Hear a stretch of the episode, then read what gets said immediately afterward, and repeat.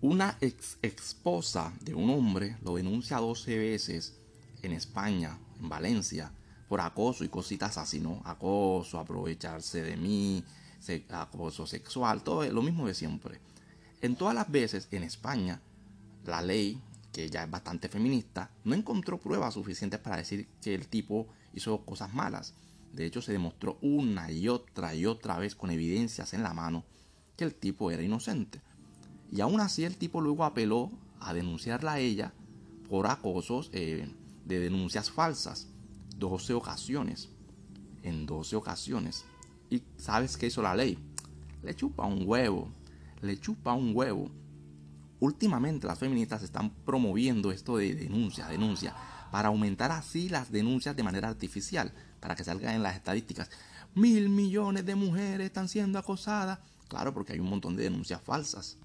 A menos que seas un sim, un mangina, un gusano, un cook, un tipo que no tiene experiencia con mujeres, no sabrías que, sí, por supuesto, las mujeres son maravillosas, son hermosas, no sabrías que también muchas están locas, están locas y te pueden arruinar la vida. Personalmente a mí una que me hizo, me publicó cosas eh, falsas en Facebook, mentiras, y todos los días parece que enviaba un spam a mil personas, donde llegó un punto en que toda la ciudad me conocía y era falso. Eran falsos todas las cosas que decía. No la denuncié ante la ley porque estaba en otro país, estaba de viaje, entonces yo como, mm, yo con huevo me fui de allí, no pasa nada. Pero están, muchas están locas y muchas están dispuestas a arruinarte la vida y a usar las leyes a su favor. Y el feminismo, por supuesto, es algo positivo para la mujer, que promueve, promueve la igualdad, que chévere, pero llega un punto, lo que vemos actualmente no es feminismo, es una locura y está llevando a la ruina a España. Ahí están los números. Puedes creer o no en términos ideológicos sobre eso. Está bien, es un debate que no quiero meterme ahora, pero mira los resultados.